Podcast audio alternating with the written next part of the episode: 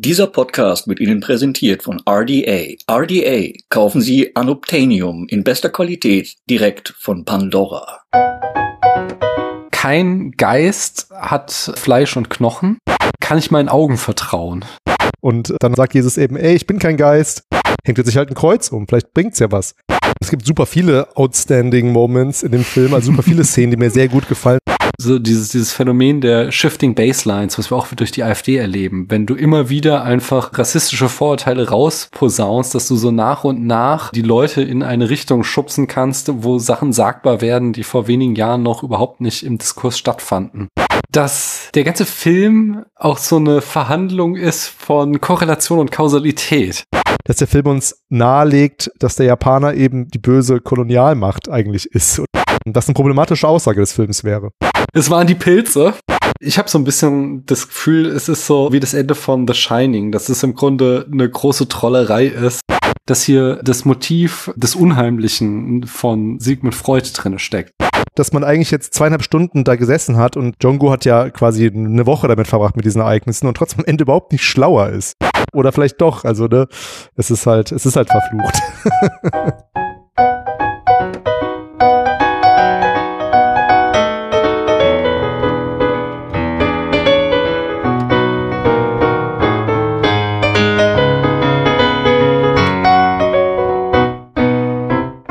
Hallo, hier spricht Daniel. Ich sitze hier immer noch an einem Frühlingsabend äh, im April. Es ist mittlerweile tatsächlich so ein bisschen Frühling geworden. Das ist morgens immer noch relativ kühl, aber im Laufe des Tages wird es wärmer und ich muss im Augenblick die Vögel auf meinem Balkon überzeugen, dass in meinen Blumentöpfen jetzt kein Vogelfutter mehr, sondern äh, Blumensamen liegen. Da habe ich mir was eingebrockt im Winter, als ich ihnen da äh, Futter hingestreut habe. Ich glaube nicht, dass da jetzt irgendwie super Blumen auf meinem Balkon dieses Jahr wachsen werden, aber die Vögel haben was zu fressen, immerhin. Anyway, es geht hier nicht um Vögel, Balkons oder Jahreszeiten, sondern ich spreche hier mit interessanten Menschen über hoffentlich gute Filme. Das werden wir gleich erörtern, denn heute geht es um einen Film und deswegen frage ich, hallo du da drüben, wer bist denn du? Mein Name ist Stefan, ich grüße euch. Hallo Stefan. Und wenn man die letzte Folge gehört hat, weiß man ja schon ausführlich, woher man dich kennen könnte. Sag es uns trotzdem noch einmal. Woher aus diesem wunderschönen Internet könnte man dich kennen? Hoffentlich von einem meiner drei Podcasts, praktisch theoretisch, Sprawl Radio oder Kino Korea. Hört gerne in die letzte Folge rein, da werde ich nochmal ausführlicher berichten, worum es sich da handelt. Ja, nice. Wie schon gesagt, heute geht es um einen Film, Film. Aber auf dem Weg dahin führe ich uns erstmal wie immer in das Jahr ein. Und zwar befinden wir uns im Jahr 2016. Der Feuersalamander ist der Lurch des Jahres. Nach der Erfüllung von Auflagen durch den Iran werden die mit dem iranischen Atomprogramm zusammenhängenden Sanktionen durch die Europäische Union und die Vereinten Nationen aufgehoben. Das UN-Kriegsverbrechertribunal verurteilt Radovan Karadzic insbesondere wegen seiner Verantwortung für das Massaker von Srebrenica nach mehrjährigem Prozess zu 40 Jahren Haft. Alexander van der Bellen wird zum österreichischen Bundespräsidenten gewählt. Wegen Unregelmäßigkeiten bei der Stimmauszählung wird die Wahl vom österreichischen Verfassungsgerichtshof für ungültig erklärt und muss wiederholt werden. Bei drei Terroranschlägen werden in und nahe der belgischen Hauptstadt Brüssel 32 Menschen getötet und mehr als 300 verletzt. Der Gotthard-Basistunnel, der mit 57 Kilometern Kilometer längste Eisenbahntunnel der Welt wird eröffnet. Bei einem Terroranschlag in Nizza kommen 86 Menschen ums Leben und mehr als 300 werden verletzt. Die Briten stimmen für den Brexit. Nach dem Rücktritt von David Cameron wird Theresa May zur britischen Premierministerin ernannt. Die kolumbianische Regierung und die Guerilla-Bewegung FARC-EP unterzeichnen ein Waffenstillstandsabkommen zur Beendigung des mehr als 50 Jahre andauernden Bürgerkriegs in Kolumbien. In Brasilien wird Präsidentin Dilma Rousseff ihres Amtes enthoben. In der Türkei scheitert ein Putschversuch gegen den amtierenden Präsidenten Erdogan. Donald Trump wird zum Präsidenten der USA gewählt. 2016 war echt ein crazy Jahr. Die südkoreanische Präsidentin Park Geun-hye wird ihres Amtes suspendiert infolge eines Korruptionsskandals und wochenlanger Demonstrationen in der Bevölkerung. Der Sicherheitsrat der Vereinten Nationen fordert Israel zur sofortigen Beendigung des Siedlungsbaus in den besetzten Palästinensergebieten auf, nachdem die USA erstmals seit 36 Jahren kein Veto dagegen eingelegt haben. Bei einem Anschlag auf dem Berliner Weihnachtsmarkt werden zwölf Menschen getötet und mehr als 50 verletzt. In Deutschland grassiert das Horror-Clown-Fieber. Das habe ich auch schon wieder sowas von vergessen. Ey. Ah ja. Die, die Polizei zählt insgesamt 415 Fälle, bei denen Menschen in gruseligen Clownskostümen anderen im öffentlichen Raum erschreckt haben sollen. Das ist echt unglaublich. Christo zeigt seine Installation The Floating Piers auf dem oberitalienischen Iseo-See. Papst Franziskus trifft sich als erstes Oberhaupt der katholischen Kirche mit einem Patriarchen der russisch-orthodoxen Kirche, nämlich Patriarch Kyrill I. Googles AlphaGo besiegt Lee Sedol, einen der besten Go-Spieler der Welt. Das ist auch super tragisch. Als ich den Wikipedia-Artikel dazu gelesen habe, stand da, dass Lee Sedol ein paar Jahre später danach mit dem Go-Spielen aufgehört hat, mit der Begründung, so, das macht ja jetzt eh keinen Sinn mehr, wenn die Maschinen besser sind. Voll traurig irgendwie. Die Bramble K Mosaikschwanzratte wird als ausgestorben eingestuft. Sie ist die erste Säugetierart, die durch den Klimawandel ausgestorben ist. BP Abbott et al. gelingt der direkte Nachweis von Gravitationswellen. Human von Rag Bone Man ist mit 24 Wochen an der Spitze der Charts, der Hit des Jahres. Posthum erscheint das Album Blackstar von David Bowie. Außerdem erscheinen A Moon Shaped Pool von Radiohead, Lemonade von Beyoncé, We Got It From Here, Thank You For Your Service von A Tribe Called Quest und You Want It Darker von Leonard Cohen kurz vor seinem Tod. Neben Bowie und Cohen starben außerdem, äh, genau, das war das Jahr, wo unglaublich viele Prominente starben. Alan Rickman, Roger Williamson, Umberto Eco, Harper Lee, Peter Lustig, Hilary Putnam, Guido Westerwelle, Hans-Dietrich Genscher, Imre Kertész, Guy Hamilton, Prinz, Arme Elsholz, Muhammad Ali, Götz George, Anton Jelchin, Bud Spencer, Walter Scheel, Gene Wilder, Shimon Peres, Manfred Krug, Fidel Castro, Sasa Gabor und Carrie Fisher. Spotlight gewinnt den Oscar für den besten Film und Leonardo DiCaprio endlich seinen für The Revenant. Captain America Civil War ist mit 1,15 Milliarden Dollar Einspielergebnis der erfolgreichste Film an den Kinokassen. Die laut Letterbox am meistgesehenen Filme des Jahres sind La La Land, Arrival und Moonlight. Der in Südkorea am meistgesehene Film ist Train to Busan, während der Film, über den wir heute sprechen, auf Platz 7 der Jahrescharts steht. Stefan, sollten mehr Menschen The Wailing sehen als Train to Busan, La La Land und Civil War. Ja, auf jeden Fall ist The Wailing äh, der beste Film, wenn du mich fragst aus dieser Reihe. Ja. Oh, okay. Ich habe noch eine andere Ergänzung. Ja. Ähm, ich wusste ja, dass du dieses, äh, dass du das, ähm, diesen Input geben wirst, ähm, weil ich ja immer den Schwer Spätfilm aufmerksam äh, verfolge und höre und habe dann eben auch diesen Skandal aus Südkorea mir noch vorher ähm, rausgesucht, Mhm. wollte mal eigentlich gucken, was es damit so auf sich hat. Und tatsächlich war auch eine eine Tochter einer eines Schamanen oder eines schamanischen Kultleaders da involviert, nämlich Chö Soon Shil. Und das finde ich äh, eine ganz spannende Anekdote noch, also um die Ane- Anekdote noch zu ergänzen, finde ich das ganz spannend, dass Schamanismus in der südkoreanischen Gesellschaft auch in diesem Jahr 2016 äh, ja nicht nur in Film vertreten war. Hm. Ja, da kommen wir auch noch, glaube ich, nachher zu, weil ich habe da auch einen Text gelesen, der da äh, harte Parallelen oder halt sogar Anspielungen hier in diesem Film entdeckt haben will. Und äh, da, da will ich auf jeden Fall auch noch drauf eingehen weiter. Aber sag uns doch erst nochmal äh, The Wailing. Wie, wie findest du den Film? Wie ist deine Geschichte mit dem Film? W wann bist du das erste Mal auf ihn gestoßen? Und was sind so deine allgemeinen Gefühle diesem Film gegenüber? Es gab eine Zeit, da habe ich meine Freundinnen mit diesem Film total genervt und es war einfach mein absoluter Lieblingsfilm. Ich habe davon Ja. sup äh, super viel geredet, noch lange vor dem Podcast Kino Korea. Ich habe den Film ähm, zum ersten Mal 2018 gesehen, im März, vor meiner ersten Reise nach Südkorea, weil ich eben mich auf den neuesten Stand bringen wollte, was es so im Kino gibt, ähm, also was ist an südkoreanischen Filmen in den letzten Jahren so rausgekommen, habe dann The Wailing gesehen und war hin und weg, so dass ich dann auch in diese Region gereist bin in Südkorea. Ich hatte ähm, keinen, keinen festen Reiseplan und war dann eben auch in Koksong, also also der, der Stadt, also The Wailing heißt ja auf Ko Südkoreanisch auch Koksong, also eben nicht The Wailing. Wobei Koksong heißt auch The Wailing. Da habe ich jetzt Hm. genug verwirrt. Also Koksong lässt sich übersetzen als, ähm, als Wailing oder ist eben das, was, also so, ein- so, ein, so ein Ausruf des Trauerns und ist eben auch eine, äh, auch eine Stadt und eine Region in Südkorea.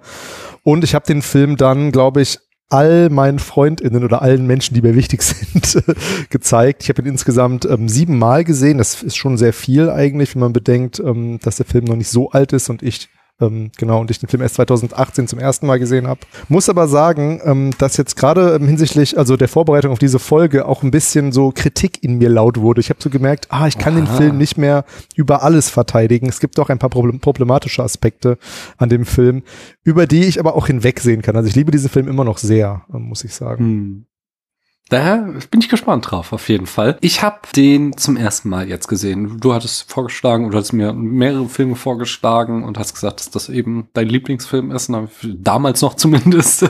Und äh, da habe ich gesagt, oh ja, das klingt spannend. Ich rede gerne mit Menschen über Filme, die sie mögen. Ich fand ihn, äh, ich fand ihn erstmal, also er ist interessant. Es ist, also den zu schauen macht schon einfach mordsmäßig Spaß. Es ist so, der ist auch relativ lang, ich weiß gar nicht Mhm. wie lang genau, aber er ist keine Minute langweilig, weil da, was da alles passiert, es ist wirklich, als hätte Regisseur und Drehbuchautor, helfen mir auf die Sprünge, nah, äh, heißt er mit Nachnamen. Genau, Na Hong Jin. Genau, Na, äh, der Name, der vorne steht, ist der Mhm. Familienname im Koreanischen, nicht wahr? Also er hatte genug Ideen für fünf Filme und er hat ja alles da reingepackt. Das ist schon mal äh, so alleine irgendwie ein Riesenspaß, den zu gucken, weil du ständig irgendeine neue Wendung kommt und er halt auch so ganz viele verschiedene tonale Momente hat, die er miteinander verschmelzt und dass du halt irgendwie von einem Thriller wie irgendwie Seven rüberwechselst in irgendwie eine Komödie, die sich irgendwie über so die tumpen Leute auf dem Lande lustig machst, um dann im nächsten vermeintlich im, im Zombie-Film zu landen und dann wieder in einem, in einem Geisteraustreibungsfilm und sowas. Das ist, da, dabei schafft er es aber bei diesen ganzen Wechslungen irgendwie so diese düstere, diese unerbittlich düstere Stimmung auch nicht zu verlieren, auch wenn er da irgendwie sie mit so Momente satirischer Komik durchbricht. Ein, eine Sache noch, wenn man so viele Filme geguckt hat wie wir, Leute, die Filmpodcasts machen, die ja dann irgendwie auf Letterboxd 1000, 2000, 3000 Filme angehakt haben, dann ist es ja so, dass du auch irgendwann Filme sehr gut voraussagen kannst, weil du einfach die Konventionen kennst, dass du dann sagst so, ja, das wird sich in die und die Richtung entwickeln. Und das ist halt hier bei diesem Film nicht der Fall, sondern der Mhm. unterläuft halt ständig deine Erwartungen. Und das macht ihn halt so erfrischend, dass du halt einfach nicht weißt, was in der Mhm. nächsten Szene passieren wird, weil wieder was komplett anderes geschieht, als was jetzt irgendwie die Konvention vorschreiben würde. Und das hat mir sehr, sehr viel Spaß gemacht. Dann hat mir sehr, sehr viel Spaß gemacht, über diesen Film zu lesen, weil es halt wirklich viele Auseinandersetzungen damit gibt und was da alles drin steckt, was das alles bedeuten könnte und so.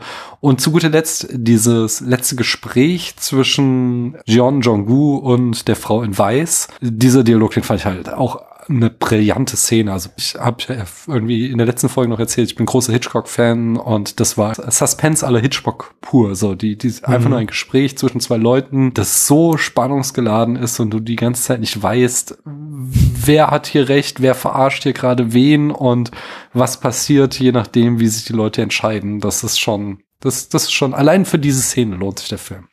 Ich habe sogar jetzt Gänsehaut bekommen, als du drüber geredet hast, über das Ende des Films. Also das Ende Ja. des Films. Ich habe den Film schon, wie, wie gesagt, echt oft gesehen und ich krieg immer Gänsehaut bei diesen in den letzten zehn Minuten, bei allem, was Mhm. da so passiert. Meine, Wir werden ja wahrscheinlich heute noch komplett spoilern, aber ich will es Ja, ja, noch, noch nicht sagen. Ja, und ich stimme dir auch zu, du hast es ähm, noch schöner zusammengefasst als ich, dass der Film halt so unglaublich Fahrt aufnimmt. Ne? Also erst Mhm. am Anfang ist er ja noch relativ, relativ leichtfüßig und lustig, weil Jongu ist ja auch leichtfüßig und lustig und so Mhm. naiv durch diese Welt.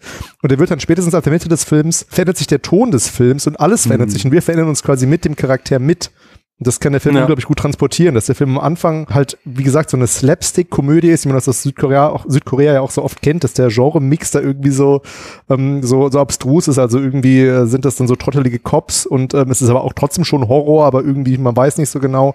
Und am Ende ist dann eigentlich gar nichts mehr zum Lachen. Und das finde ich, Mhm. ähm, hat der Film super hinbekommen, ja. Ja, auf jeden Fall. Ja, ich bringe uns mal die Eckdaten. Äh, ergänze da bitte jederzeit, was du zu ergänzen hast, denn du bist hier der Experte, nicht? Ja, der Film, wie ich schon sagte, kommt aus dem Jahr 2016. Regie führte Na Hongjin. Der hat erst sehr, sehr wenige Filme gemacht und zwar 2008 sein Debüt The Chaser, 2010 The Yellow Sea, dann 2016 eben diesen Film und dann jetzt 2021 hat er noch das Drehbuch zu einem, wenn ich das richtig gesehen habe, thailändischen Film, ja genau, The Medium geschrieben. Genau, zu The Medium, der war ursprünglich mal von Na Hong Jin als Prequel vorgesehen zu The Wailing und sollte quasi die Vorgeschichte ähm, des Schamanen Ilguang erzählen.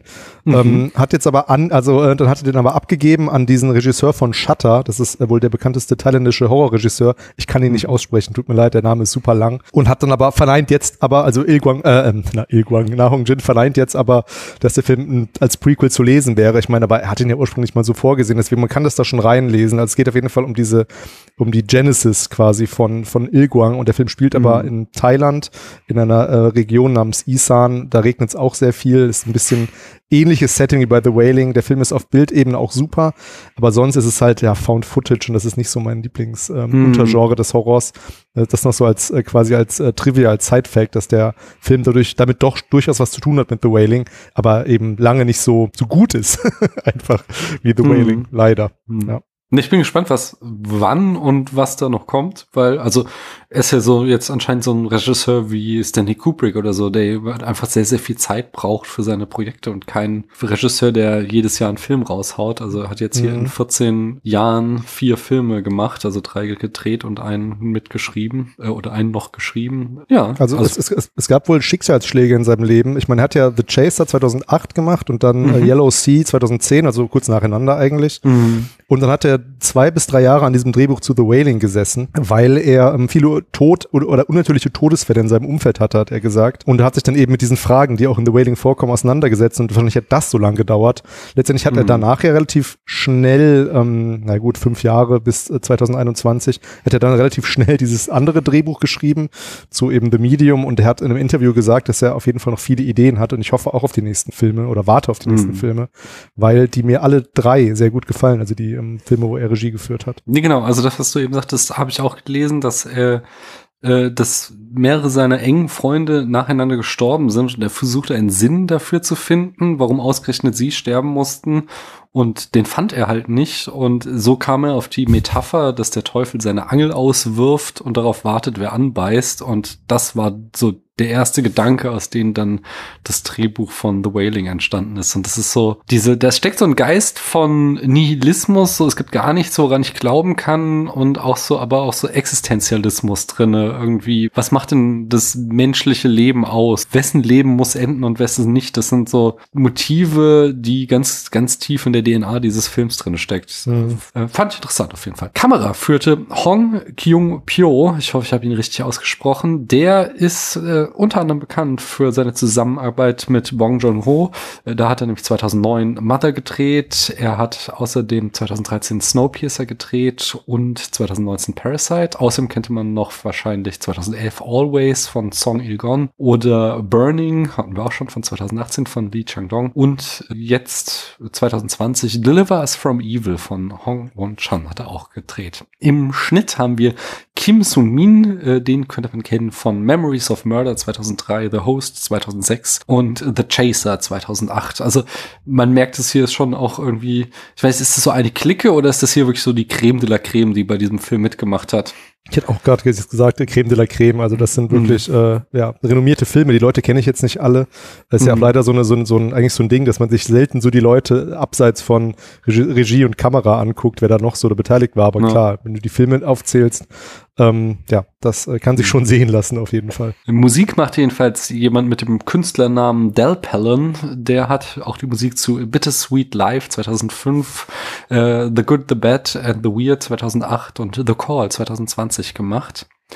Und in der Besetzung haben wir Kwak Do Won, der den Jeon Jong-gu, den Polizisten spielt. Auch der ist zu sehen in The Good, The Bad and The Weird, in Mother, in The Man From Nowhere 2010 und in The Yellow Sea 2010. Yun Kunimura spielt den Japaner. Den kennt man schon aus, von 1992 aus Hardboiled von John Woo. 1999 ist er in Audition von Takashi Miike zu sehen. In den Kill Bill Filmen ist er zu sehen. 2013 in Like Father, Like Son. Er spricht im japanischen Original den äh, Protagonisten von äh, Wie der Wind sich hebt 2013 und auch in Shin Godzilla 2016 ist er am Start. Wang Jung-Min spielt ihn Guang, den Schamanen. Den könnte man kennen aus äh, Bittersweet Life 2005, New World 2013 und Deliver Us from Evil 2020.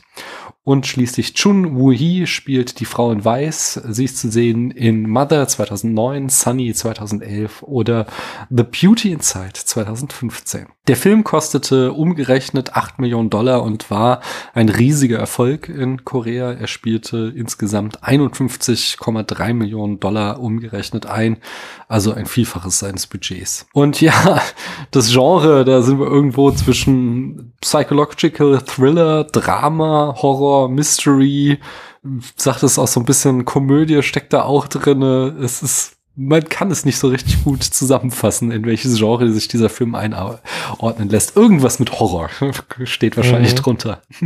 ja, Stefan, erzählst du uns die Handlung in fünf Sätzen. Ungefähr. Ist nur eine Redewendung. Ich weiß, es ist hier besonders schwierig. ja, ich meine, ist das so schwierig? Also ich meine, die Handlung und das, was dann, was, da, was sich dann daraus ergibt, ich glaube, das, was ah, daraus resultiert, ist, glaube ich, schwierig. Die Handlung ist ja eigentlich nur Doppelpunkt. Wir befinden uns in Koksong und eine Reihe unerklärlicher Todes-Mordfälle erschüttert die kleine Gemeinde und ähm, der etwas unbeholfene Dorfpolizist oder der hat ja, glaube ich, eine relativ hohe Position sogar. Naja, Jong-gu auf jeden Fall, den begleiten wir im Film, ist der Protagonist und der möchte eben äh, mit seinen KollegInnen, das sind alles Kollegen, diese Mordfälle aufklären und stößt dann relativ schnell auf einen mysteriösen Japaner, der damit eventuell was zu tun hat. Der lebt in einer Hütte im Wald und ja, später kommt dann noch eben Zauberei ins Spiel. Hat das alles mit dem Fluch eines Dämonen, eines Schamanen, eines Geistes zu tun? Fragezeichen. Darum dreht sich der Film dann. Ja, schön. Dankeschön. Dann kommen wir mal ins Eingemachte. Ich würde gern hier mal wieder seit längerer Zeit mit der ersten Szene anfangen oder wie der Film überhaupt beginnt. Noch vor der ersten Szene. Da mhm. sehen wir nämlich ein Bibelzitat. Ich habe es ich glaube, auf Englisch war es in der Version auf Mubi, die ich gesehen habe. Jedenfalls weiß ich noch, dass da Lukas 2438 steht, dass es das wäre. Ich habe es jetzt mal auf so eine Bibel-Webseite nachgeschlagen und es ist wohl nicht nur 2438, sondern auch viel darum herum. Also das Kapitel ist die Erscheinung des Auferstandenen in Jerusalem und die deutsche Übersetzung wäre, während sie noch darüber redeten, trat er selbst in ihre Mitte und sagte zu ihnen, Friede sei mit euch. Sie erschraken und hatten große Angst, denn sie meinten, einen Geist zu sehen. Da sagte er zu ihnen, was seid ihr so bestürzt? Warum äh, lasst ihr in euren Herzen solchen Zweifel aufkommen? Seht meine Hände und meine Füße an, ich bin es selbst. Fasst mich doch an und begreift, kein Geist hat Fleisch und Knochen, wie ihr es bei mir seht. Mit diesen Worten zeigte er ihnen seine Hände und Füße. Sie staunten, konnten es aber vor Freude immer noch nicht glauben. Da sagte er zu ihnen, habt ihr etwas zu essen hier? Sie gaben ihm ein Stück gebratenen Fisch und er nahm es und aß es vor ihren Augen. Und hier sind so zwei sich schon widersprechende Aspekte stecken hier drinne, die den ganzen Film durchziehen. Das sind diese beiden Gedanken. Kein Geist hat Fleisch und Knochen. Mhm. So als etwas kann nicht, äh, kann nicht menschlich sein, keinen menschlichen Körper haben und zugleich ein Geist sein oder ein Dämon oder irgendetwas Übernatürliches. Und die andere Frage ist, kann ich meinen Augen vertrauen? Vertrauen, dass mhm. einerseits immer wieder in diesem Film auch darauf rekurriert wird, wer hat was wirklich gesehen und auf der anderen Seite der Film auch immer wieder damit spielt, dass wir Sachen gezeigt bekommen, von denen wir dann glauben, wir haben sie gesehen, nur sie, um sie uns in der nächsten Szene sofort wieder zu relativieren als, oh, das war eine unzuverlässige Erzählung, das war eine Traumsequenz etc. Das fand ich sehr, sehr spannend, dass der Film mit diesem Bibelzitat das quasi schon alles vorwegnimmt, was da kommen wird. Mhm. Und äh, dann, wenn wir in so eine Szene eingeführt. Was, was sehen wir denn da als allererstes? Ja, wir sehen den Japaner, der auch namenlos bleibt, angeln und versuchen das mhm. natürlich dann, ähm, er angelt auch mit zwei, zwei Haken an einem Wurm. Und natürlich versuchen wir das, das, ähm, das was du gerade gesagt hast, dieses Zitat, passt übrigens sehr gut zum Osterfest, das bald, uns bald bevorsteht. Denn ja. es geht ja, also ich habe mir das einfach nur kurz erklärt, das ist natürlich äh, die Auferstehung Jesu, also er ist gestorben, er wurde ähm, gekreuzigt, kommt dann eben wieder und natürlich wundern sich alle, ey, was machst du da? Und äh, dann sagt Jesus eben, ey, ich bin kein Geist, guckt mal. Und dann kommt eben das, was du gerade gesagt hast. Genau, und ja, und wir versuchen das eben ein bisschen zu verbinden. Hä, wer, warum angelt er da? Aber eigentlich muss man ehrlich sagen, als ich den Film zum ersten Mal gesehen habe, ich habe die Szene dann, klar, jetzt besprechen wir ihn für den Filmpodcast, aber man kann die Szene natürlich auch erstmal so hinnehmen, von wegen, es ist so ein bisschen Fluff und Flavor, man wird in die Welt eingeführt, aber denkt man am Ende noch richtig dran? Vielleicht nicht, man sollte aber. ja, da, da geht es auch dann mit der nächsten Szene weiter, wenn dann nämlich unser Protagonist zu diesem Mord gerufen wird, der da geschehen ist. Äh, das ist doch genau den, was da im Anschluss kommt, oder? Wo mhm. die da ankommen. Und das ist so ein Setting wie aus so einem typischen Polizeithriller. Es regnet, die kommen an den Tatort ja. und müssen da äh, irgendwelche Ermittlungen machen. Und da ist aber dann auch schon ein kleines Details, was dann so eine Klammer um, also während hier in diesem Zitat und diesem ersten Bild so diese, diese Stimmung oder so das Leitmotiv oder die Leitfragen des Films aufgemacht wird, wird dann so in dieser Zonenszene so eine Klammer um den Film gemacht, weil unser Protagonist, ich muss nochmal den Namen gucken, Jong-Gu, ähm, Jong-Gu, genau, er sieht nämlich so ein kleines vertrocknetes Blumensträußchen und das ja dann am Ende auch wieder eine Rolle spielt, aber dann wieder halt unter diesem äh, Aspekt, so kannst du deinen Augen trauen, ne, finde mhm. ich. Das finde ich auch schon wieder einfach sehr, sehr spannend, weil du am Ende des Films werden wir erzählt bekommen, ich glaube, wir können auch gleich komplett äh, spoilern, mhm. aber lass noch ein bisschen aufschieben, dass, dass dieses Blumensträußchen quasi ein Schutzzauber ist und dieses Vertrocknete bedeutet, dass der Zauber gebrochen ist. So wird es uns zumindest auf der, auf der Oberfläche des Films erzählt. Ob das jetzt wahr ist, ist dann wieder eine ganz andere Frage. Mhm. Ja. Der Film vermittelt uns am Anfang ja eben, dass wir, dass man Geister erkennen kann, indem man eben sie anfasst und sagt, was körperliches kann kein Geist sein. Mhm. Aber im Film begegnen uns ja einige Gestalten, ob die jetzt gut oder böse sind,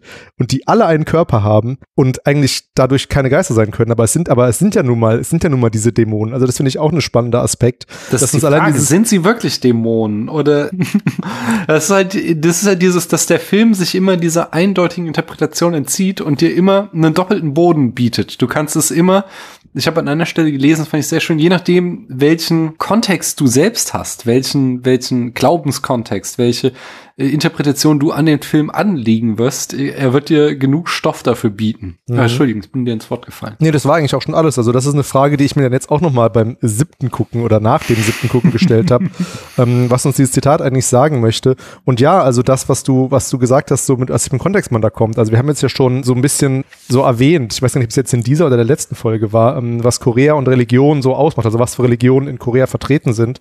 Und ähm, Schamanismus ist natürlich eindeutig die älteste Religion in Südkorea. Das ist ja, das ist ja mhm. keine richtige Religion, es ist ja so ein Glaubenssystem und allein sich das anzulesen ist kompliziert. Den Schamanismus gibt es auch in sehr vielen Ländern. Das sind ja, es ist eben so ein Glaube an Naturkräfte und äh, das in gewissen Sachen oder an, eigentlich in allen Dingen, dass da eben Geister und Leben drin steckt. Und ähm, mhm. ähm, die, da gibt's halt gewiss, da gibt's halt dann die Schamanen oder oder oder äh, eben Medium ist das englische Wort, also einfach Mittler, genau, das ist das, das deutsche Wort, die in Südkorea häufig von, von Frauen besetzt sind, diese Positionen, die dann eben zwischen den, den Sterblichen oder zwischen der, der, der normalen Welt ähm, und diesen und diesen Geistwesen, diesen Kräften vermitteln können. Und ähm, mhm. es gibt super viele, es gibt, es gibt einfach super viele Naturgeister für jeden Zweck was. Also wenn man Covid hat, da kann man sicherlich zu einem, zu einem Geist beten, der damit, da, da, da, da dafür irgendwas tun kann. Aber es stimmt auch nicht so ganz, weil, also das habe ich jetzt aus The Medium, diesem anderen Film, den Na Hong Jin geschrieben hat, da sagt nämlich die Schamanin im Film, dass alles, was ein Arzt behandeln kann, dass das eben nicht für, für die Schamanen da ist. Und das finde ich auch eigentlich ein ganz passendes Zitat, was auf Südkorea sicherlich auch zutrifft, weil Schamanen können eben sowas beeinflussen wie, wie Glück oder so. Deswegen war Covid jetzt eigentlich ein doofes Beispiel. Also eher wie Glück oder, oder irgendwie so, so Reichtum oder, oder sowas. Mhm. Da kann man zu, zu Schamanen Schamanen beten, da kann man Schamanen konsultieren. Dann kam irgendwann der Buddhismus nach Korea und hat sich so ein bisschen mit dem Schamanismus ähm, runtergebrochen, so ein bisschen verbunden, bis dann irgendwann das Christentum kam. Und letztendlich hat das dann dazu geführt, Konfuzi der Konfuzianismus kam zwischendrin auch noch, ähm, hat das dann aber dazu geführt, dass diese, dass diese ganzen Glaubenssysteme ein bisschen verschmolzen sind. Oder wenn sie nicht verschmolzen sind, hat man zumindest so eine ganz große Akzeptanz gegenüber den anderen Glaubenssystemen. Und äh, Nahong Jin ist zum Beispiel ja auch gläubiger Christ, der jetzt nicht so super streng praktiziert, wie er meint, also geht nicht so oft in die Kirche anscheinend, ähm, aber er hat ähm, auch ähm, für den Film und, ähm, und auch immer, wenn er Fragen hat, geht er in die Berge und konsultiert da eine Schamanin. Das heißt, ähm, obwohl man Christ ist oder Christin ist, schließt sich das nicht aus, dass man auch eben an so, an so heidnische Sachen wie, wie, äh, wie eben Schamanismus glaubt und sich daran so bedient. Also so ganz, so eine ganz pragmatische Anwendung von Religion.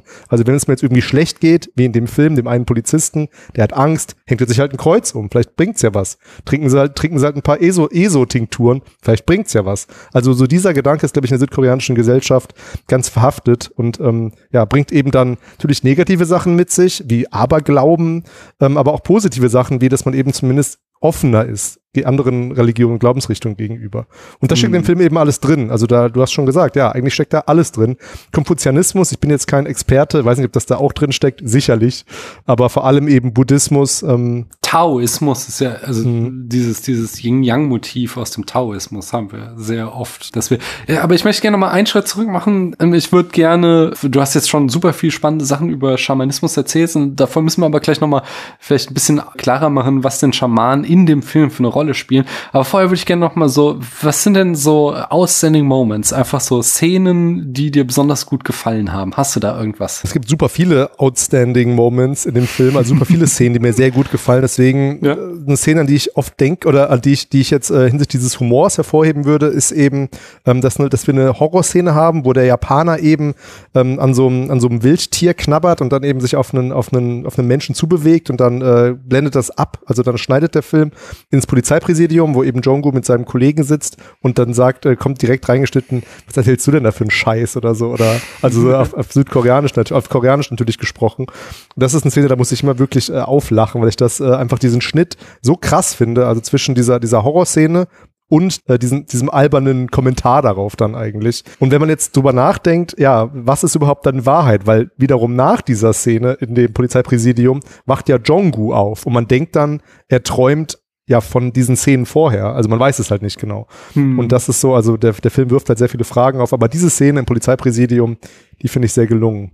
Ja, mit diesem, dass er so Humor aus Schnitten zieht, das hat er auch noch so ein paar Mal. Besonders mein, mein Favorit ist da, wenn wir zum ersten Mal die Frau in Weiß sehen.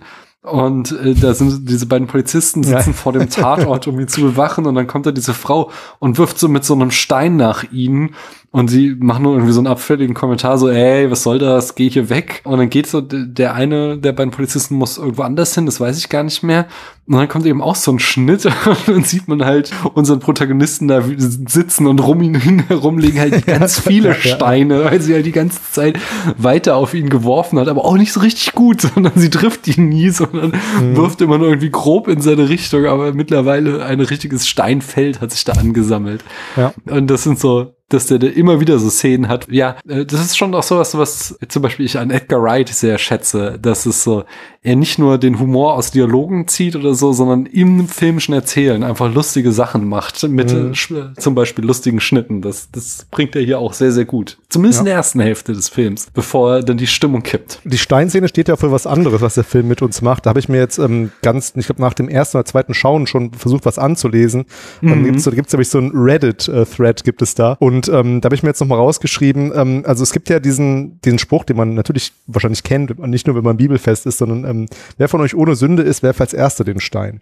Und das heißt, man kann da rein erkennen, weil ich meine, diese Szene, die hat natürlich irgendeine Bedeutung für den Film.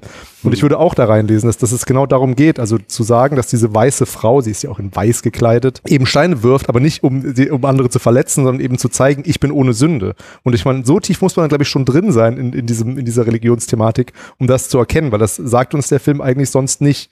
Ähm, und ich vermute mal schon, dass das, äh, dass das die Idee von Na Hong Jin war, eben diesen, diese Steinmetapher da aufzumachen. Ja, aus dem, habe ich mir jetzt rausgeschrieben, Johannesevangelium, Jesus und die Ehebrecherin. Also wer von euch hat denn nicht schon mal Mist gebaut, der da soll dann den ersten Stein werfen. Ja, da habe ich noch mal, dann steige ich da jetzt auch noch mal ein in die Interpretation, nämlich zusammen mit dem Schamanismus, was du gesagt hast, habe ich da auch einen super spannenden Text gelesen und äh, zusammen mit der Präsidentin, die wir vorhin schon hatten. Und zwar, wonach hier äh, die Frau in Weiß, Mu Myong, eine direkte Anspielung auf die ehemalige Präsidentin Südkoreas Park Gyun-hee sein soll, beziehungsweise auf ihre Schamanin Choi Soon-si, die du auch schon erwähnt hattest. Und zwar wurde die, diese Präsidentin ihres Amtes enthoben, unter anderem, weil ihre Schamanin, sie ihrer Schamanin erlaubte, die Regierungspolitik äh, massiv zu beeinflussen, obwohl die kein offizielles Amt in der Regierung bekleidete, sondern das war halt einfach ihre Schamanin, aber die Präsidentin hat halt einfach darauf gehört, was die gesagt hat, was sie tun soll. Und sie soll den Arbeitsalltagsparks über, in diesem über weitreichende Kompetenzen verfügt haben. So soll sie für die Politikerin Reden geschrieben haben, ihre Kleidung ausgesucht und das Budget des Kultusministeriums zugewiesen haben. Und ein Aspekt noch, genau, warum auch vermutet wird, dass das hier reingeschrieben wurde, ist nämlich, dass auch herauskam, dass das Kultusministerium eine schwarze Liste führte, auf der Parkkritiker standen, ähm, unter anderem Regisseure wie zum Beispiel Park Chan-wook oder Bong Joon-ho, die zu links waren und denen dann systematisch staatliche Kulturförderung äh, entsagt wurde. Und ich habe jetzt nicht gelesen, dass Nah auch auf dieser Liste stand, aber zumindest, dass es hier ein Kritikpunkt daran ist, könnte auch sein. Und in diesem Text wurde dann die äh, Interpretation dargelegt, dass so wie hier die Schamanen eben auch Präsidentin Park die Menschen äh, das ist jetzt eine der Interpretationen, die man mhm. hier an den Film anlegen kann, dass die die Menschen immer manipuliert hat, um Ausländern zu misstrauen. Hier im Film wird das eben durch Gerüchte und Träume gemacht, von denen man vermuten kann, vielleicht streut diese Schamanen die und die Präsidentin hat das eben durch ihre sehr rechtskonservative Politik gemacht. Und im Rahmen dieser Interpretation wäre dann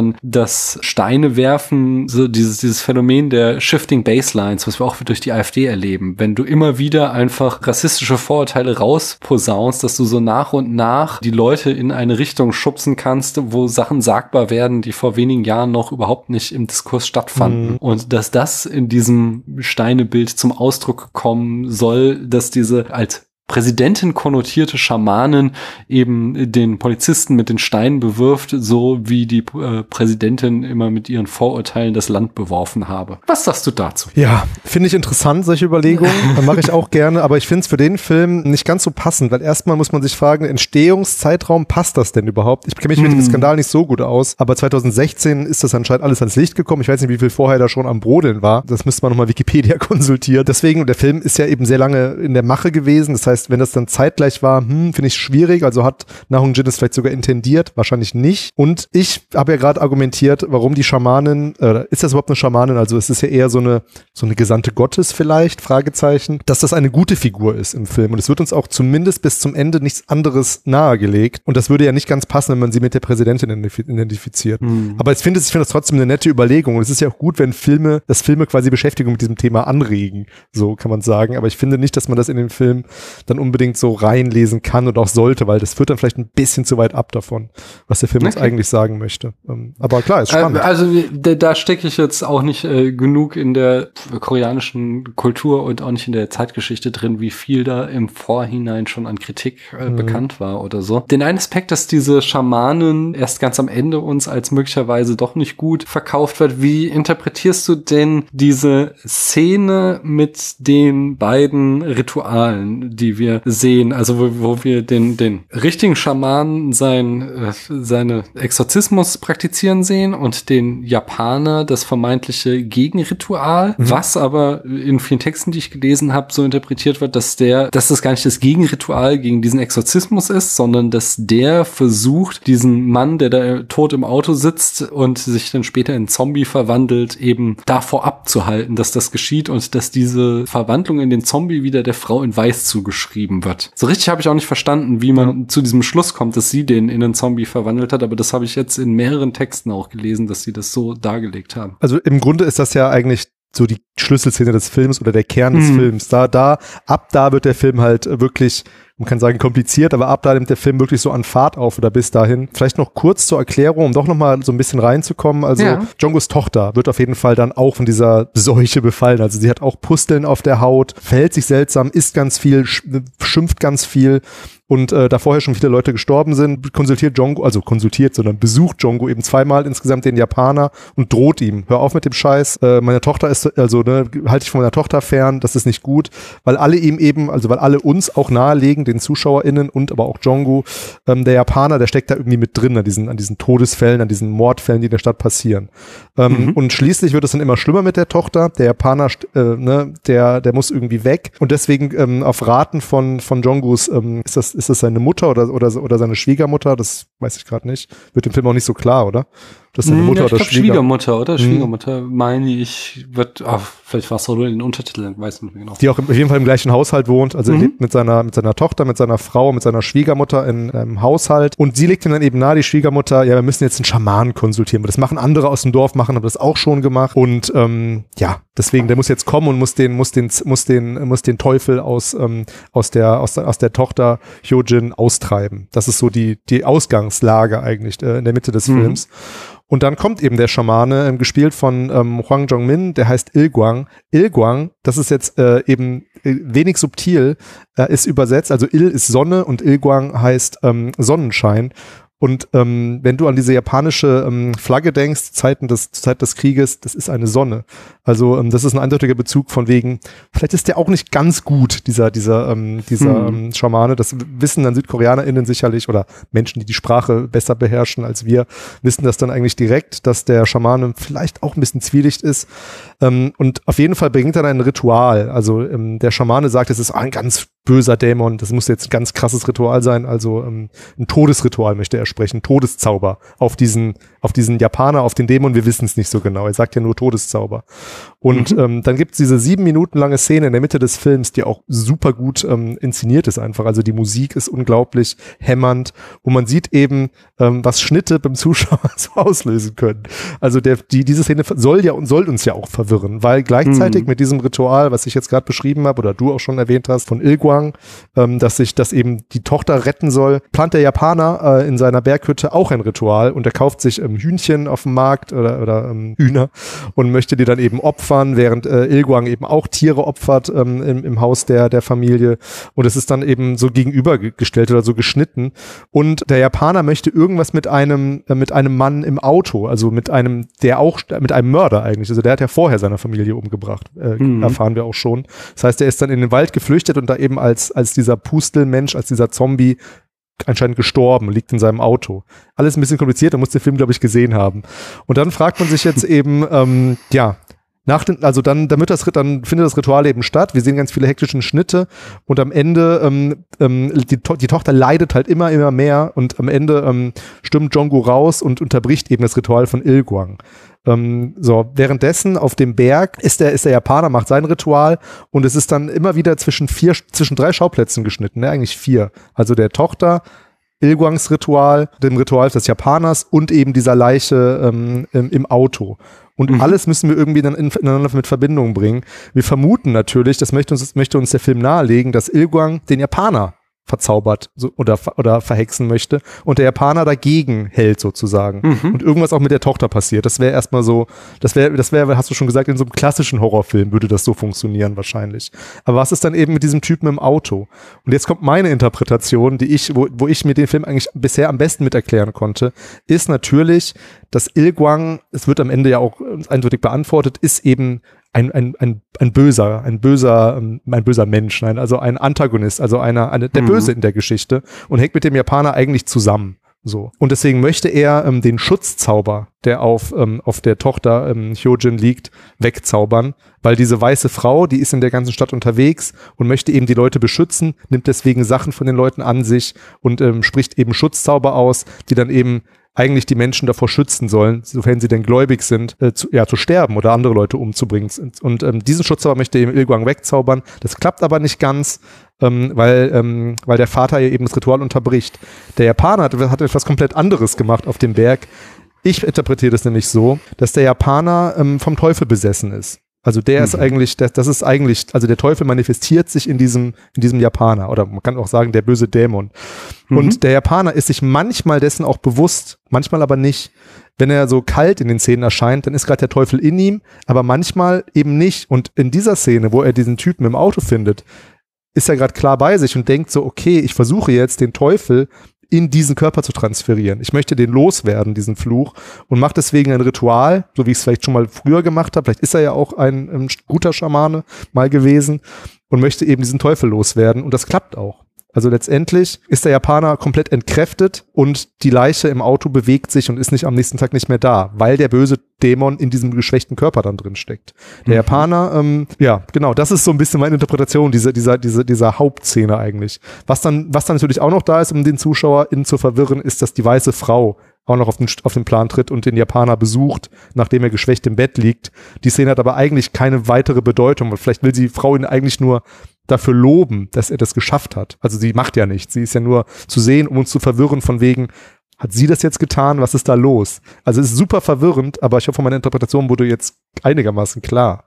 Hm. Zwei Aspekte. Einmal ist so, dass der ganze Film auch so eine Verhandlung ist von Korrelation und Kausalität. Mhm. Dass er uns halt immer wieder, wie du es eben sehr, sehr schön beschrieben hast, Szenen aneinander reiht, wo wir auf uns, aufgrund unserer Sehgewohnheiten erwarten, dass die logisch aufeinander aufbauen, dass eine Szene passiert, weil die andere Szene davor passiert ist. Mhm. Aber wenn wir später darüber nachdenken, der Film uns auch genug Anhaltspunkte gibt, zu sagen, so nein, die Sachen sind zwar geschehen, aber sie stehen in keinem logischen Zusammenhang. Das ist eben immer dieses Doppelbödige an diesem Film. Und die Interpretation, die du, du geliefert hast, würde ich jetzt sagen, wäre jetzt ja sowas wie die, die buchstäbliche, die der filmische Text dir nahelegt. Also da hatte ich an einer Stelle mal eine schöne Zusammenfassung gelesen, so der äh, Japaner stiehlt einen Gegenstand des Opfers und verflucht ihn. Daraufhin bekommt das Opfer den Ausschlag und verhält sich merkwürdig. Mhm. Die Frau in weiß, versucht das Opfer zu schützen. Die Familie des Opfers bittet schließlich Il Guang, einen Exorzismus durchzuführen. Unter diesem Vorwand des Exorzismus führt Il Guang ein Ritual durch, das den Schutz der Frau in weiß aufhebt. Der böse Geist den Weg äh, in das Opfer ebnet. Der böse Geist ergreift von dem Opfer Besitz, das daraufhin die Menschen und äh, in seiner Familie und Umgebung tötet.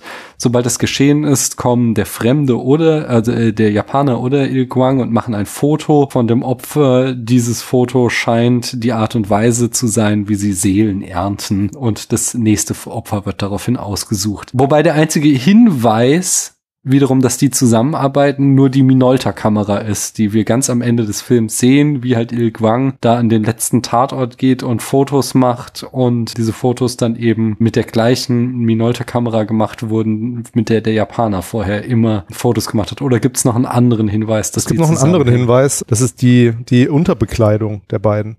Ähm, okay. Man sieht ja in der einen Szene, wenn Ilguang sich umzieht, ähm, äh, aus seiner, seiner Schamanenrobe quasi in den Jogginganzug, sieht man ja ähm, ihn kurz ähm, quasi, also er hat keine Unterhose an oder keine klassische mhm. Unterhose, keine, ähm, sondern so, so eine, was, was, keine Ahnung, wie das heißt. Das ist so ein Ding, was so hängt. Also so ein, was quasi wie so ein Lendenshorts. Ja, genau, also so eine Unterbekleidung auf jeden Fall. Und die trägt der Japaner auch, als er sich unter in, äh, quasi äh, reinigt vor dem Ritual unter so einem unter so einem Wasserfall. Ist natürlich so, ja, also ist, kann, ist, ist ja kein Zufall wahrscheinlich, dass die beide halt, ähm, wenn sie nur und äh, wenn sie nur, ähm, wenn sie nichts anhaben, eigentlich gleich aussehen. Also mit dieser Unterbekleidung eben. Und ich würde mal vermuten, dass beides eben Schamanen sind oder zumindest der Japaner, wie ich gerade argumentiert habe, mal ein Schamane war und jetzt eigentlich nur noch besessen ist. So würde ich es mhm. interpretieren. Das erklärt ja auch, warum der Japaner eben in dieser einen Szene, die dann eigentlich relativ schnell auf dem Ritual folgt, warum er vor diesem, vor diesem Mob wegrennt, warum er so panisch ist und auf einmal so ganz andere Emotionen in seinem Gesicht hat. Er, er flüchtet ja, weil er Angst hat zu sterben, weil er Angst hat, umgebracht zu werden, weil er währenddessen ja eben nicht beseelt ist vom Teufel, sondern er ist einfach nur ein Mensch, der irgendwie verstehen möchte, was los ist. Und er sagt ja auch in der Szene, jetzt wieder vorher, ähm, er sagt ja auch in der Szene, als, als ähm, Jongo ihn besucht, du wirst sowieso nicht verstehen, was ich hier mache, weil er eben diese, diese Besessenheit gar nicht erklären kann.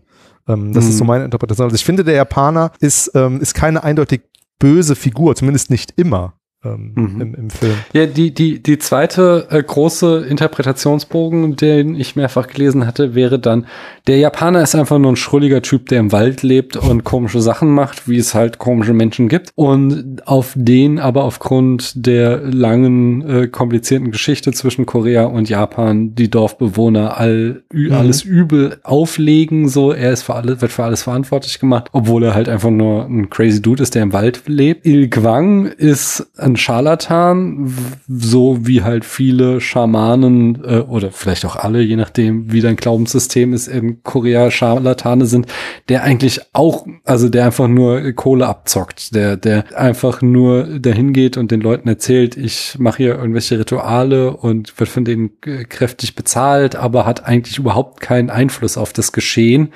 Und die äh, Frau in Weiß ist eigentlich diejenige, die da hinter allem steckt und den Leuten nur erzählt, sie würde sie beschützen, aber im Grunde ist sie diejenige, die das Ganze da die Fäden zieht und die ganzen Leute verhext oder mit äh, Dämonen besessen macht und all ihre vermeintlichen Schutzzauber sind eigentlich diejenigen Zauber, die das bewirken. Das ist so die große Gegeninterpretation hinter dem ersten Bild. Da schüttelst du den Kopf. Finde ich überhaupt nicht valide. Ich meine, weil also wir, wir sind, springen wir mal zum Ende des Films. Ich meine, das, der mhm. Film ist ja sowieso, er ist, er ist schon chronologisch erzählt, aber er, er ist ja, also es ist, glaube ich, schwierig über den Film zu reden, wenn man nicht mal, wenn man nicht mal klar Schiff macht. Man sieht ja am Ende, dass der Japaner äh, vom Teufel besessen ist oder sogar der Teufel ist. Also deswegen finde ich das super äh, unplausibel, was du, also was diese Interpretation uns nahelegen will.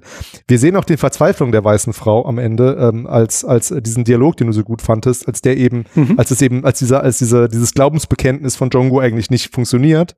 Man sieht die Verzweiflung, man sieht sie zusammengebrochen und man sieht den Schamanen Ilguang an einem Tatort und macht Fotos. Also mhm. passt das zusammen, dass er nur ein Scharlatan ist? Ich meine, er ist ja, naja, das passt, das passt für mich überhaupt nicht. Ich finde schon, dass der Film uns nahelegt, dass der Japaner eben die böse Kolonialmacht eigentlich ist oder, oder zumindest mhm. so, ein, so, ein, so ein Überbleibsel davon und die Leute ihn deswegen, ja, zu Recht, Fragezeichen, hassen und meiden.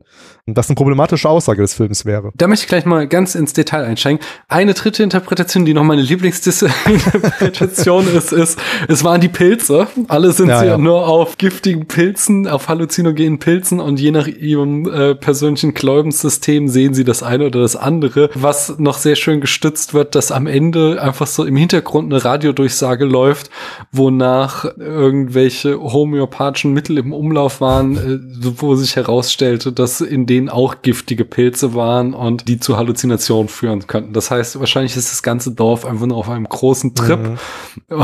und bringt sich deswegen gegenseitig um und interpretierte alles hinein. Also das finde ich äh, ganz spannend, muss ich sagen, weil das ja? wieder dazu passt, dass, ähm, dass Nahung Jin selber auch was rausfinden wollte über die Gründe von Tod und dass der Film uns so viel anbietet, ist ja auch ein Zeichen dafür, dass es eben, man will irgendwem die Schuld in die Schuhe schieben. Ja. Aber man, aber es kommt eben darauf an, an was man eben glaubt. Das habe ich ja vorhin auch in meinem, in meiner, in meinem langen Monolog über die Religion gemacht. Also, ich meine, mhm. man kann an Esoterik glauben, man kann an, man kann an Gott glauben, man kann an, an die Naturgötter glauben, was einem gerade hilft. Aber am Ende ist es dann irgendwie doch alles nicht aufzuklären dadurch. Hm. Ich habe so ein bisschen das Gefühl, es ist so wie das Ende von The Shining, dass es im Grunde eine große Trollerei ist. Er, er, er legt uns genug Brotkrumen hin, damit wir da bis in alle Ewigkeit diskutieren können, ohne dass es eine kohärente Interpretation geben wird. Wobei ich dir vollkommen zugestehe, deine ist noch die am naheliegendsten. Aber um das so ein bisschen aufzuweichen, wollte ich so ähm, nochmal, das ist ein großer Komplex von Vorurteilen, Misstrauen und Glauben ist so ein großes Thema, was in diesem Film steckt. Mhm. Also wie ich schon sagte, es fängt ja mit diesem Bibelzitat an, wo schon das Thema traue deinen Augen und äh, aber okay, ein Geist kann ja nicht aus Fleisch und Blut sein, was so Themen drinne sind, die hier drin stecken, die sich aber ja widersprechen und äh, genauso wie das Thema immer, dass das ganz viel uns über diesen Japaner erzählt wird, was dann immer in der nächsten Szene als ein Gerücht entlarvt wird. So, dass, dass wir ihn nie, also so Sachen wie er würde die Krankheit oder die Besessenheit übertragen, er würde Hirschkadaver fressen, er würde Frauen vergewaltigen und Menschen verfluchen. Das wird immer nachdem wir das erfahren haben, in der nächsten Szene als unzuverlässige Erzählung ent, äh, mhm. aufgelöst. Das heißt, wir kriegen es zunächst als eine vermeintlich filmische Wahrheit in der Art und Weise, den Konventionen, wie Filme erzählt werden, dargelegt, um dann im nächsten Moment äh, zu erfahren, ah nein, das hat nur dieser eine Charakter gerade gesagt, dass es so war, oder dieser Charakter hat das gerade geträumt. Und das, das Thema mit diesen, äh, von dem Zitat am Anfang wird ja dann auch nochmal in der Mitte des Films aufgegriffen, wenn da dieser Priesteranwärter zu zu Go gesagt, äh, hast du das auch mit deinen eigenen Augen gesehen?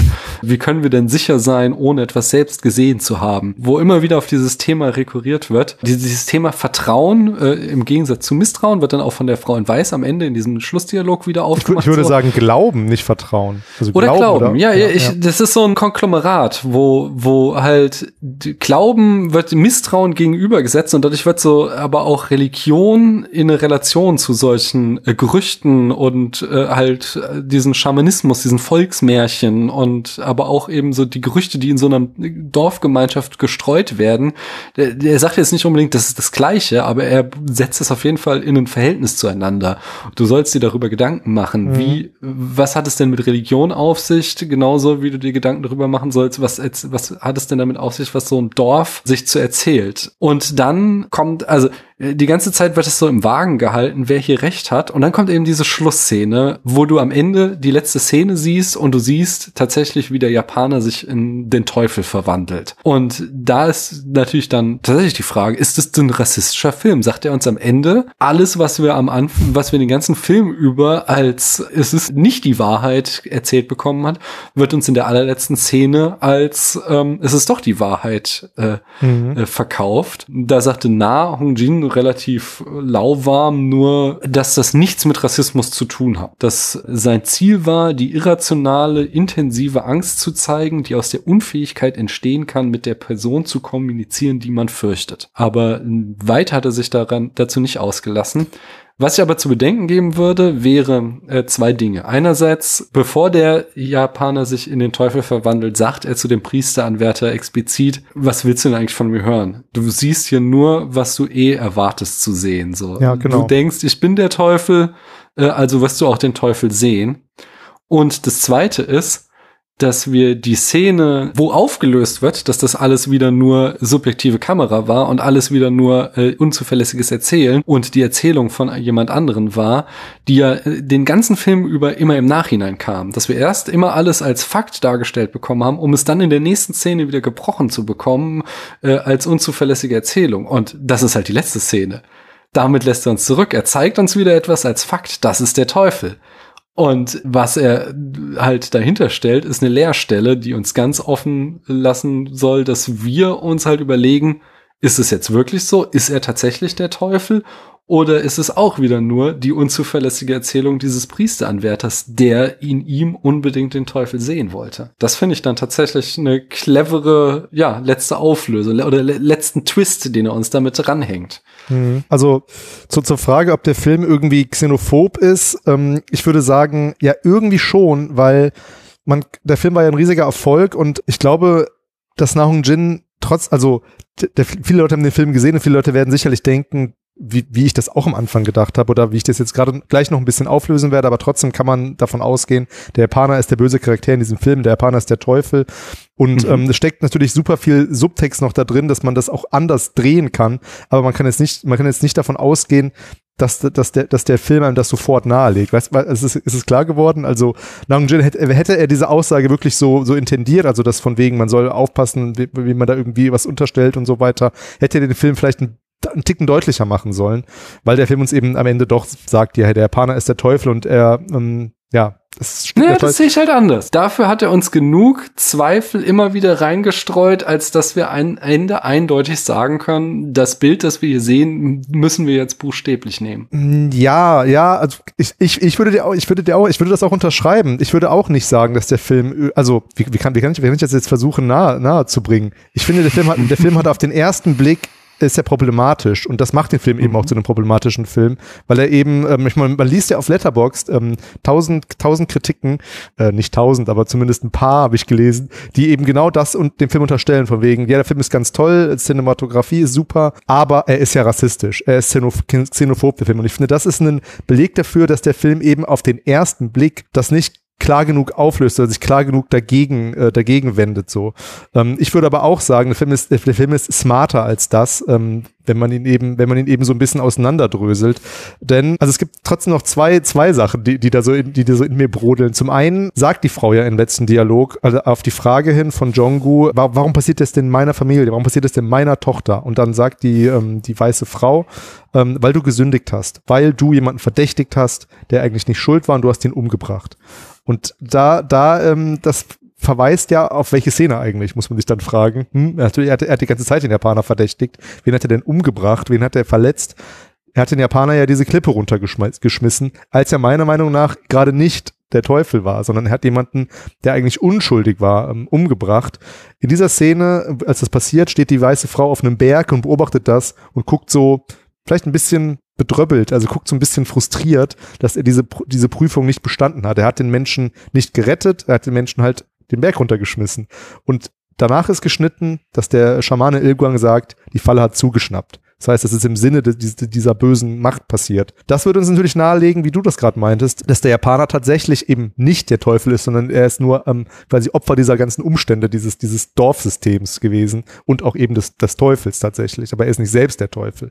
Andererseits kann man das so lesen, dass der, dass der Japaner sich auch, sich auch so, so, so Praktiken bedient, das zu verschleiern. Denn am Anfang sieht man ihn ja nun mal äh, angeln. Und Ilguang, also der, der mit ihm vielleicht im Bunde steckt, die andere böse Kraft, dieser Schamane, sagt ja, ja, der, ja, die, die bösen Mächte, die gehen halt einfach angeln.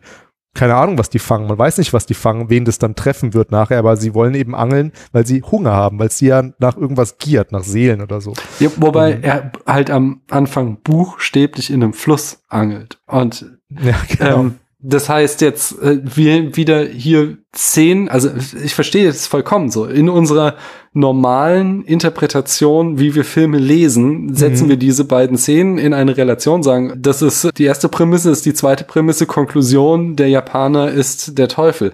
Aber dadurch, dass der Film uns halt die ganze Zeit immer wieder aufs Glatteis geführt hat und immer wieder genau diese Interpretation, die wir äh, so gewohnt sind, äh, durchbrochen hat und immer wieder ist es nicht aufgegangen, bleibe ich da halt vage und denke so, nee, es ist, äh, ja. es ist nicht so mhm. einfach. Es ist, ist auf jeden Fall nochmal gut ausgedrückt, was ich meine. Also die, das ist ein, gut, ein, guter Begriff. Die konventionelle, konventionelle Lesart eines Films, mhm. die legt uns nahe, dass der Film eben dann Resultat, also xenophob ist oder rassistisch mhm. ist. Ich habe jetzt ja gerade begründet, warum er das nicht sein muss, weil der Japaner mhm. eben nicht so eindeutig belegt ist. Andererseits ähm, wollte ich jetzt gerade noch weiter ausführen, dass der Japaner vielleicht einfach auch sich über Jesus und, und eben den christlichen Glauben lustig macht, weil er, er, er eben, also er ist, er ist, er ist schon der Menschenfänger, er angelt schon die Menschen ähm, und, am, und am Ende zitiert er ja das Zitat vom Anfang. Er sagt nämlich mhm. dann, ja, it is I.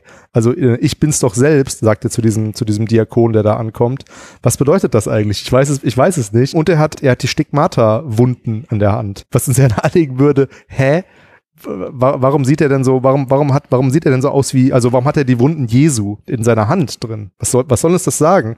Und das ist eine Frage, die ich bis heute nicht auflösen kann.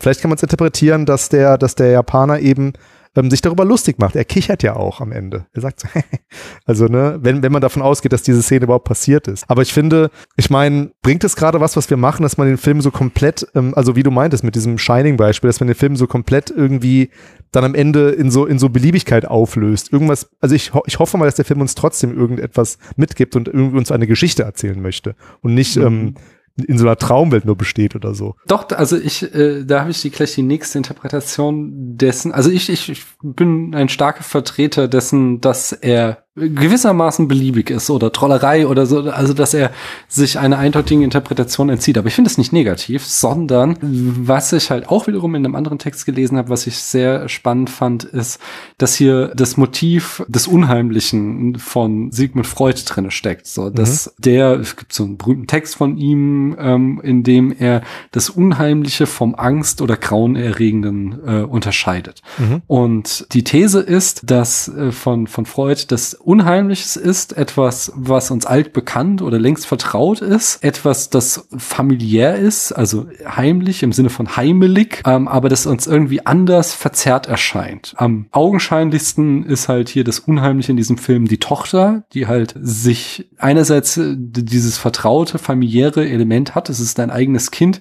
aber auf der anderen Seite verhält es sich jetzt ganz anders und mhm. äh, flucht und isst Unmengen und ist total unhöflich und das erzeugt eben dieses Element des Unheimlichen. Und genauso wie halt das auf dieser erzählerischen Ebene diese, dieses äh, Element des Unheimlichen eine Rolle spielt, so findet sich das eben auch in dieser Struktur des Films wieder. Weil genauso wie halt ein Kind, das uns vertraut ist, aber irgendwie anders ist als gewöhnlich, ist halt auch ein Genrefilm, der alle Elemente hat, die uns sehr, sehr vertraut sind und die dann aber plötzlich so leicht verschoben sind, mhm. dass sie am Ende sich weigern, uns eine eindeutig kohärente Auflösung zu liefern, erzeugen halt eine besondere Unheimlichkeit und dadurch äh, ist er halt noch mal besonders gruselig dieser mhm. Film, um so einen besonderen reinen Horroreffekt zu erzeugen.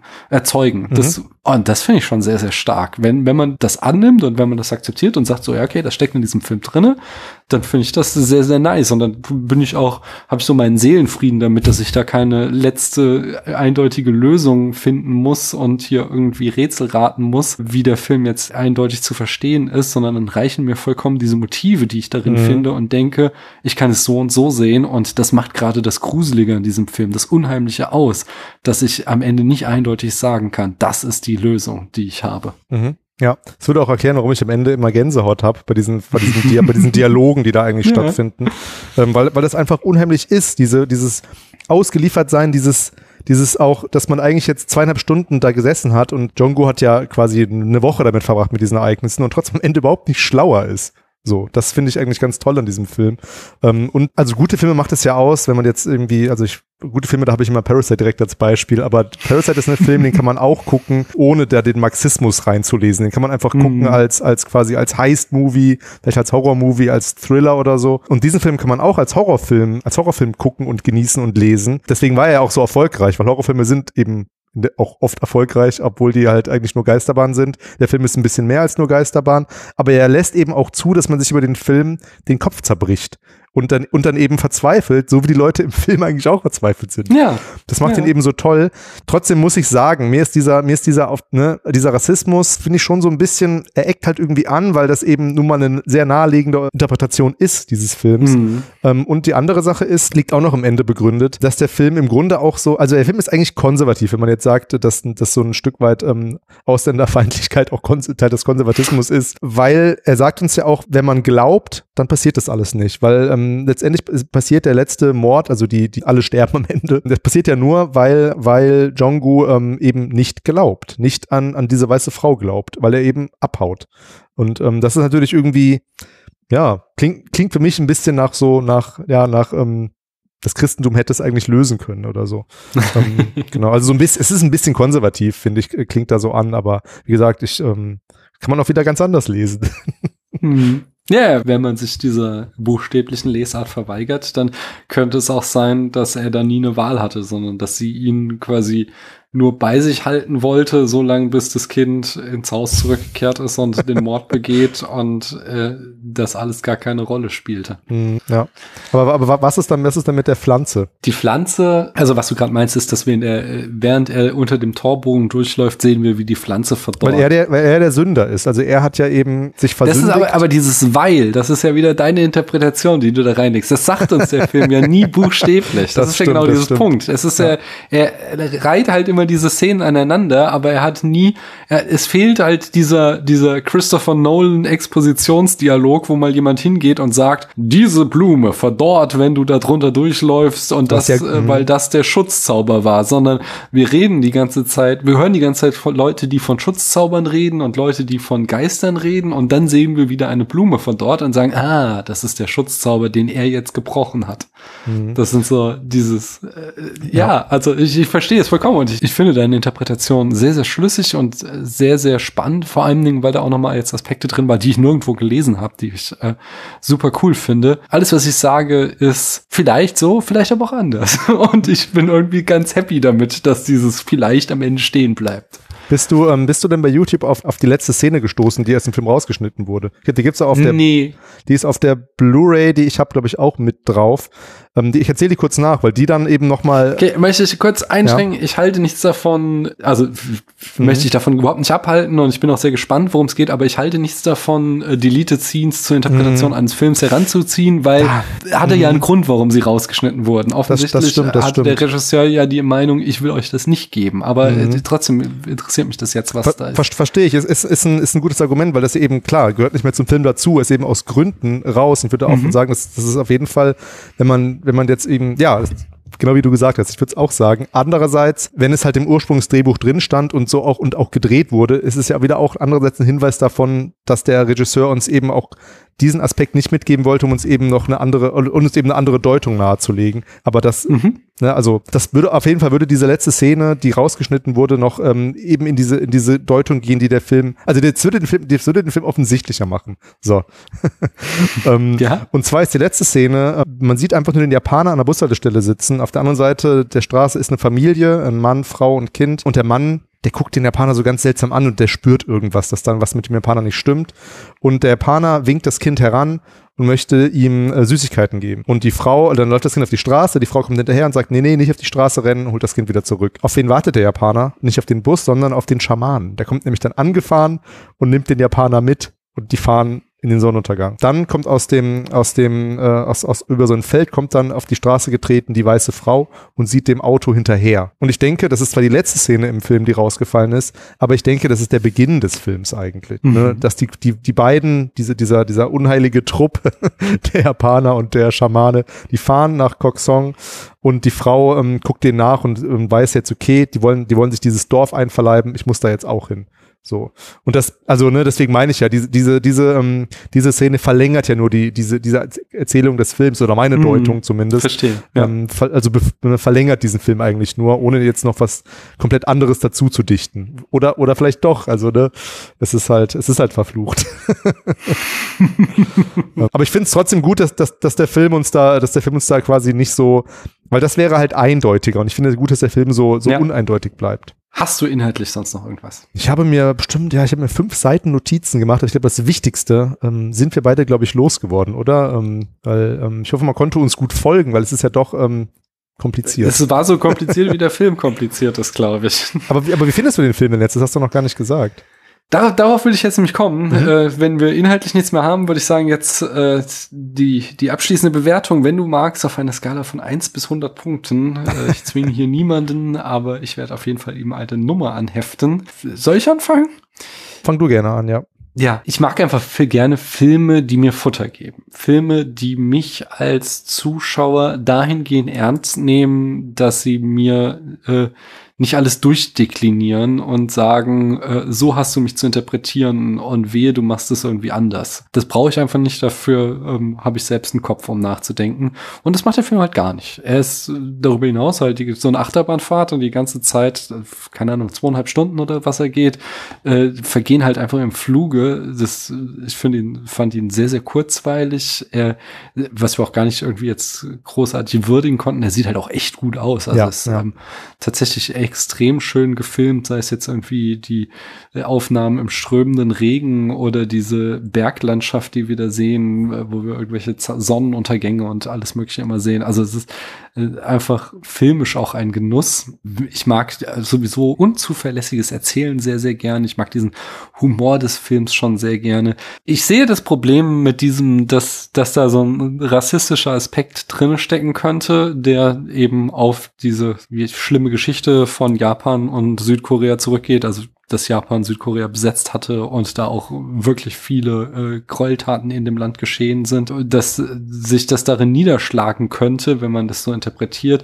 Ich finde es aber dann mit diesem dass er sich der eindeutigen Interpretation entzieht und dadurch umso unheim unheimlicher wirkt und dass das da irgendwie auch noch mit reinspielt. Das finde ich sehr, sehr spannend alles irgendwie, ich faser hier ein bisschen aus. Ich kann mhm. Äh, genauso wenig, wie man den Film auf einen Punkt bringen kann, kann ich mein Gefühl zu ihm auf einen Punkt bringen. Aber ich bringe es auf eine Zahl. Ich würde sagen, 87 Punkte mit der Chance, dass, äh, wenn ich ihn noch mal gucke, es sowohl weiter nach oben gehen könnte, als auch nach unten, je nachdem, was ich beim nächsten Mal daraus lese. Mhm, ja, verstehe. Ja. Ich finde es ja fast schon schade, ähm, dass ich mit meiner Interpretation da jetzt mittlerweile so festgefahren bin, weil bei mir ging es halt so, dass, dass bei jedem Schauen immer was anderes noch dazu kam. Mhm. Jetzt, jetzt, bin ich jetzt hab jetzt bin ich gerade an diesem Aspekt dran, äh, dass der Japaner ja eben das sagt, was Jesus sagt und eben diese, diese Wunden an den Händen hat. Da bin ich gerade, mhm. das ist mir vorher nicht aufgefallen. Deswegen würde ich das auf jeden Fall unterschreiben, was du meinst, der Film, der gibt einem ordentlich Futter. Ähm, und äh, ich hoffe, meine Interpretation ist irgendwie, ist irgendwie legitim, aber jede Le ja, Interpretation ist da legitim. Deshalb trotzdem finde ich es fast schade, dass ich da nicht mehr so offen bin, mich dem Film nochmal anders zu nähern. Aber das ist, glaube ich, immer so, wenn man Filme halt ähm, ja mhm. schon einfach so häufig sieht oder Filme so, so, so auseinander nimmt, dass man dann irgendwann einfach das, diese ursprüngliche Offenheit verliert vielleicht, aber es klingt jetzt auch so hart. Also ich finde den Film super gut. Klar, die Landschaft haben wir gar nicht erwähnt. Die spielt ja auch eigentlich eine sehr große Rolle, wenn man bedenkt, dass der Film auch nach der Landschaft benannt ist. Kok Song. Deswegen, ne, also die Schamanen, die Geister stecken auch in den Bergen. Das äh, sagt, sagten uns diese, diese, diese ähm, Shots. Ja, bei Letterbox habe ich den Film ähm, einfach, weil ich ihn super finde, mit fünf Sternen gelockt. Deswegen müsste ich jetzt ja eigentlich zumindest irgendwas zwischen 90 und 100 geben. Hm. Und ich gebe ihm einfach, weil ich, weil ich, äh, weil ich ihn einfach weiter weil ich, weil ich, weil ich den Film einfach, ähm, weil ich möchte, dass viele Leute den Film schauen, gebe ich ihm einfach die 100, weil ich finde den Film ähm, fast, Sehr fast schön. perfekt und ähm, ist auch in meinen Top 4 bei Letterboxd. Das heißt, ähm, der verdient auf jeden Fall äh, die 100. Äh. Ein Aspekt, um eine Frage. Äh, Du hattest ja am Anfang eingeleitet, dass du ihn diesmal nicht mehr ganz so gut fandest wie beim letzten Mal. Was waren denn jetzt so die Aspekte, die diesmal so ein bisschen abgefallen sind? Ja, das war eben so, wenn ich mich mit, wenn, ich, wenn man sich dem Film so kritisch nähert, dann ist, fällt eben das mit dem Japaner und diese, diese Frage von Rassismus und dieses, dieses Mhm. konservative Element des Glaubens fällt da schon auf. Ich habe es mir jetzt gerade auch wieder so ein bisschen weg erklärt, aber ich finde, da muss man, da muss man halt drüber sprechen. Das kann man nicht einfach Ja. ähm, äh, äh, ignorieren. Ähm, aber trotzdem finde ich den Film noch sehr gut. Also ne, das, das, hat, das hat jetzt nicht, ähm, er hat, hat jetzt irgendwie äh, da den Film Spaß mir nicht getrübt, weil ich ich finde eben auch nicht, dass man, dass man, dass das jetzt ein rassistisches Machwerk ist oder so dieser Film, Mhm. sondern dass man das eben da reinlesen kann und das ist eben vielleicht nicht ganz so gut geglückt. Ich meine, es ist auch die Frage, muss es denn ein Japaner sein? Das finde ich halt die Frage, die man, Film- die man, die man da ranlegen muss. Ich meine, das ist halt ein Japaner, weil der eben mit diesen Vorurteilen der südkoreanischen Gesellschaft oder, oder diesen, oder diesen Ressentiments auch spielt, sicherlich, der Film. Mhm. Also Na Hong Jin spielt Ja. damit. Ja, ja, das ist ein Ähm. Aspekt, den ich jetzt gar nicht angesprochen habe, den ich auch noch gelesen habe, dass da ja auch er sich so ein bisschen über das Landleben in Korea auch lustig macht. Also allein so, wie unglaublich unhöflich alle in diesem Ort sind. So, da ist irgendwie, du, du dummer Idiot oder so ist so die, die der allgemeine Gruß, mit denen sich da alle Leute ansprechen. Und äh, das zahlt halt auch nochmal so auf diese ganze Vorurteilsschiene mit ein, dass er halt auch so ein Kommentar eben auf die ländliche Bevölkerung Koreas abgibt mit ihren Ressentiments. Hm, Gerade weil diese Provinz, ähm, ich meine, oh, ich hoffe, das ist jetzt nicht verkehrt, das ist die Jolla-Provinz, so heißt die, glaube ich, ist auch, ne?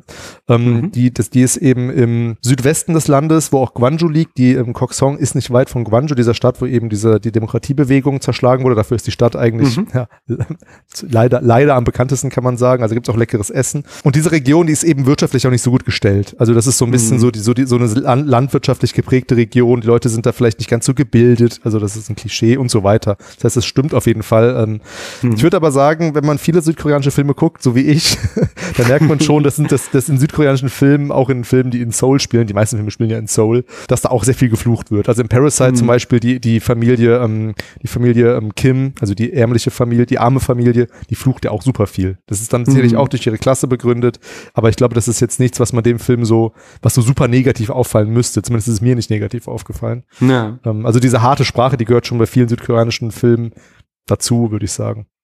Mhm. Ja, äh, hattest du, äh, genau, du hast 100 Punkte gegeben. Dann, dann haben wir's. Wir haben ihn eingekreist, nicht? Das hat mir sehr, sehr viel Spaß gemacht. Und äh, ich muss mich nochmal ganz herzlich bedanken, dass du mir diesen Film gezeigt hast. Äh, Koreanisches Kino ist jetzt nicht, dass ich komplett unbeleckt bin, äh, aber ich bin da immer noch ganz, ganz viel am Entdecken. Und von daher äh, gerne wieder, gerne mehr, wenn du Ja, gerne, gerne. hast. Sag mal, war das der erste koreanische Film, den du im Podcast besprochen hast? Ich bin nämlich ähm, vor ein paar Wochen mal die Liste durchgegangen, hab so überlegt, so, hm, Es kann sein, ich weiß es gerade gar nicht, ob ich, kann sein, dass ich irgendwann mal so in diesen Kurzfolgen zum Horror-Oktober, Mhm. February oder Japanuary mal was Korea, na, Japanuary wahrscheinlich nicht, oh Mann, Mhm. ich sag jetzt, es ist spät, aber also das, äh, zum Februar oder Oktober mal was gemacht habe, aber mir fällt jetzt gerade auch gar nichts ein, so. Wie gesagt, es ist nicht mein Steckenpferd, ähm, aber Ka Kali war ja auch schon ein paar Mal hier. Ähm, die hat ja immer auch dann die, so die Fahne hochgehalten, glaube ich. Die hat auch ein paar Filme empfohlen. Ich glaube, Midnight Genau. hat sie, ähm, hat sie sich für stark gemacht, den ich auch noch nicht gesehen habe, leider. hm. Aber also nicht, dass Filme jetzt gar nicht erwähnt wurden im Podcast, aber zumindest jetzt so eine so eine ausgiebige Beschäftigung. Ähm, vielleicht war es ja die Premiere und das äh, ist natürlich super, dass es dann gerade The Wailing war. Ja, auf jeden Fall. Ja. Äh, kann ich jetzt gar nicht sagen, aber wir schreiben das jetzt einfach so in die Annalen des Spätfilms ein. Das war die Premiere. Und es soll es aber nicht gewesen sein. Das heißt, äh, wenn du gerne mal wieder äh, mir einen äh, koreanischen Film näher bringen willst, bist du hier herzlich willkommen. Besonders wenn es so ein spannender Film ist wie dieser. M, Sag uns doch aber trotzdem noch mal, wo man dich und wo man noch mehr über koreanisches Kino hören kann. Ja, am besten ähm, bei Kino Korea. Das ist der einer der wenigen oder vielleicht sogar der einzige Podcast, der sich exklusiv mit dem koreanischen Kino äh, auseinandersetzt, äh, in, in deutscher Sprache zumindest. Deswegen Der hört Dings- äh, nee, nicht stimmt. Sie macht ostasiatisch, Kali. Genau, Serienoase ist ein bisschen allgemeiner gehalten. Die machen auch viel, äh, aus- also, also äh, koreanisches Kino, vor allem auch Serien. Ich glaube, Kali Mhm. ist eine sehr große Serienguckerin. Ähm, da bin ich überhaupt nicht, kenne ich überhaupt nicht mit aus. Ich gucke keine, kaum koreanische Serien, außer so die Mhm. großen wie Squid Game oder so. Ähm, hört da gerne rein, würde mich freuen. Ähm, ich freue mich über jede Zuhörerin. äh, und ähm, über jedes neue Abo und so weiter. Ihr kennt das ja, das Podcast-Game. Ähm, genau. ja, vielen Dank, dass ich da sein durfte, Daniel. Hat mir auch Spaß Ja. gemacht, nochmal über diesen Film zu sprechen. Ich werde ihn sicherlich äh, ja noch weitere Male gucken. Auch nochmal an dich vielen Dank und ich danke allen, dass sie bis hierhin zugehört haben. Tschüss. Ciao.